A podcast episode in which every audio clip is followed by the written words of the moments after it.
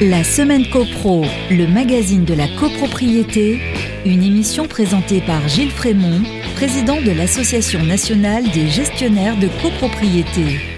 Bonjour à tous, bonjour à tous, très heureux de vous retrouver. J'espère que vous allez bien. Vous écouter votre émission préférée, votre émission copropriété. Bienvenue dans la semaine copro. Cette semaine, on vous propose un dossier sur les pouvoirs en blanc. C'est la minute juridique. Nicolas Taral nous fera la revue de presse, les petites histoires de voisinage. C'est toujours délicieux. Mais tout de suite, on commence avec l'actu de la semaine.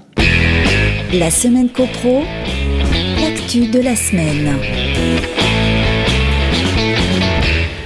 L'actu de la semaine, ce sont les véhicules électriques, les emplacements prééquipés. Le décret du 23 décembre 2020 fixe les caractéristiques minimales des dispositifs d'alimentation et de sécurité des installations de recharge de véhicules électriques rechargeables devant être mise en œuvre pour permettre ce qu'on appelle donc le pré-équipement des emplacements de parking. Ce décret précise notamment que les équipements ou ouvrages sont dimensionnés de façon à pouvoir alimenter au moins 20% de la totalité des emplacements de stationnement avec au minimum un emplacement. Ce décret est complété par un arrêté du 23 décembre 2020 qui précise le dimensionnement des installations électriques. Les dispositions de ce texte s'appliquent aux bâtiments pour lesquels une demande de permis de construire ou une déclaration préalable est déposée à compter du 11 mars 2021. C'est donc les prochains immeubles. Il s'agit donc bien là des futurs immeubles, une obligation de prééquipement à la charge des promoteurs et constructeurs d'immeubles neufs donc.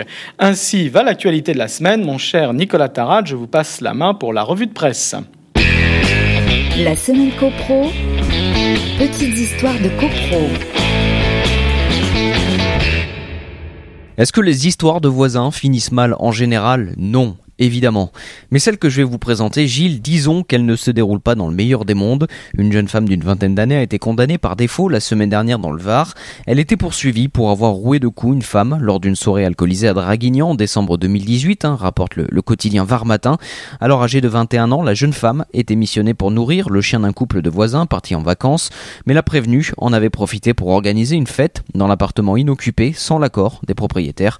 Agacée par le bruit, d'autres voisins avaient prévenu alors la police mais loin d'apaiser la situation, son intervention avait fait empirer les choses. Énervée, fortement alcoolisée, la jeune femme était allée sonner chez eux.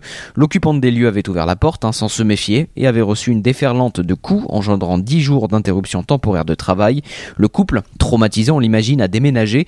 La prévenue est aujourd'hui introuvable. En son absence, elle a donc été condamnée à 5 mois de prison et 7000 euros de dommages et intérêts. Une très grosse frayeur dimanche dernier pour une famille girondine à Pessac, près de Bordeaux, c'est Sud-Ouest qui raconte En plein milieu de l'après-midi, un voisin a tiré à travers la porte de l'appartement euh, ben, voisin avec une carabine de calibre 22 long rifle. Heureusement, les parents et leurs enfants n'ont pas été touchés par la balle qui a traversé le couloir. Euh, la BAC est rapidement intervenue sur place. Ils ont interpellé un homme en état d'ébriété et sous curatelle renforcée. Il n'a pas donné d'explication à son geste. Placé en garde à vue depuis dimanche, il a été déféré au parquet dans la foulée. Et puis un habitant du quartier Bergson à Saint-Étienne se servait depuis trois ans dans les caves de ses voisins. Un vélo, des skis, une plaque de cuisson, des pieds d'appareil photo. Eh bien voilà, le larcin a duré jusqu'à ce qu'une des victimes hein, se reconnaisse fin février. Il reconnaît en fait les convecteurs qui avaient disparu le mois précédent. Elle a alerté alors la police qui a fini par identifier un des habitants de l'immeuble, un homme d'une quarantaine d'années arrêté et qui a tout reconnu hein, devant les policiers. Il sera convoqué ultérieurement devant le tribunal. Disons que entre temps, il aura peut-être déménagé. La semaine copro, la minute juridique. Les pouvoirs en blanc. Chaque copropriétaire est obligatoirement convoqué à l'Assemblée générale par lettre recommandée papier classique ou par lettre recommandée électronique, la LRE. Une fois convoqué, le copropriétaire a ensuite cinq choix. J'ai bien dit cinq choix, cinq options qui se présentent à lui. Il peut venir à la réunion physiquement, option normale. Il peut rester chez lui et participer à la réunion en visioconférence, confortablement installé dans son canapé. Il peut remplir un formulaire de vote par correspondance, le fameux VPC. Il peut aussi donner un pouvoir pour se faire présenter avec ou sans consigne de vote. Il peut aussi décider de ne rien faire du tout. Il fera alors partie des absents, les défaillants, dit-on à l'article 42. Dans cette petite liste d'options qui s'offre à lui, intéressons-nous au pouvoir, et plus précisément au pouvoir en blanc. Si le copropriétaire se fait représenter, il donne donc un pouvoir. On dit aussi une procuration, on dit aussi une délégation de vote, on dit aussi un mandat. Ce sont des synonymes. C'est à l'article 22 de la loi du 10 juillet 1965 que l'on trouve la règle. Et la règle, c'est trois pouvoirs maximum par personne, à quelque titre que ce soit. Le mandataire désigné pourra subdéléguer son mandat à une autre personne, sauf si le mandat l'interdit expressément. C'est rare. Peut-on dépasser les trois pouvoirs? Oui, on peut, mais à condition de ne pas dépasser alors 10% des voix de la copropriété, soi-même et ses pouvoirs. 10%, c'est nouveau. C'est depuis la loi Elan du 23 novembre 2018. Avant, c'était 5% maximum. À noter, l'ordonnance Covid du 25 mars 2020, pour réduire cette fois le présentéisme, a temporairement augmenté ce seuil à 15%. Règle applicable jusqu'à un mois après la fin de l'état d'urgence, donc actuellement jusqu'au 1er juillet 2021. Revenons à nos moutons, la pratique des pouvoirs en blanc. Le copropriétaire reste donc chez lui, il donne un pouvoir, mais à personne. Autrement dit, il ne désigne pas de mandataire et il envoie le document à son syndic, comme ça. Je suis syndic, je reçois au courrier des pouvoirs en blanc tous les jours, qu'est-ce que j'en fais? Pendant longtemps, la jurisprudence a condamné la pratique du pouvoir en blanc. Elle considérait que si le syndic pouvait les distribuer à sa guise aux personnes de son choix, il contournait ainsi l'interdiction de recevoir des pouvoirs lui-même, édictée par l'article 22. Puis, un arrêt de la Cour de cassation du 28 mars 1990 finit par valider la pratique, à condition que le syndic ne les distribue pas lui-même. Sur ce, l'ancienne commission relative à la copropriété, la CRC, recommandait donc au syndic de remettre les pouvoirs en blanc au président de séance, à charge pour lui de les distribuer.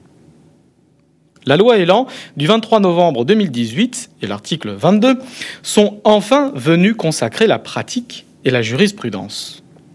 La loi organise donc aujourd'hui la distribution des pouvoirs en blanc. Que dit donc la loi?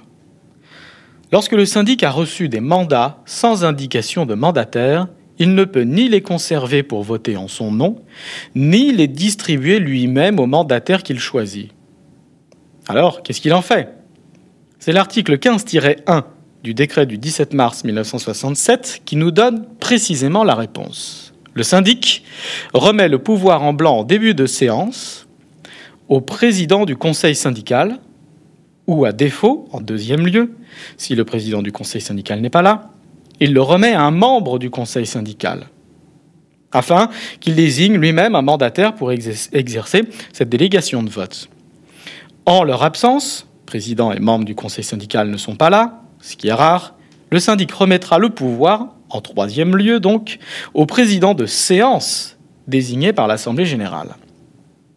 Dans ce dernier cas de figure, le président de séance doit d'abord être élu par l'Assemblée. C'est la résolution numéro 1 dans l'ordre du jour. Ce qui signifie que les copropriétaires censés être représentés ne le seront pas encore et seront donc considérés comme absents défaillant à la première résolution.